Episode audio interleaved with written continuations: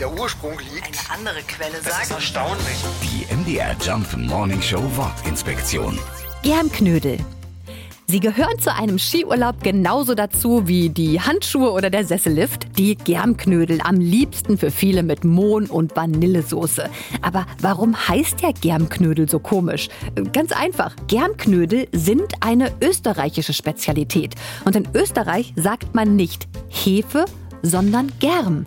Das leitet sich ursprünglich von Gären ab und so werden heute eben auch die großen halbrunden Hefeklöße genannt, die auf keiner Alm an der Skipiste fehlen dürfen. Die leckeren Germknödel. Die MDR Jump Wortinspektion. Jeden Morgen in der MDR Job Morning Show mit Sarah von Neuburg und Lars Christian Kade. Und jederzeit in der ARD Audiothek.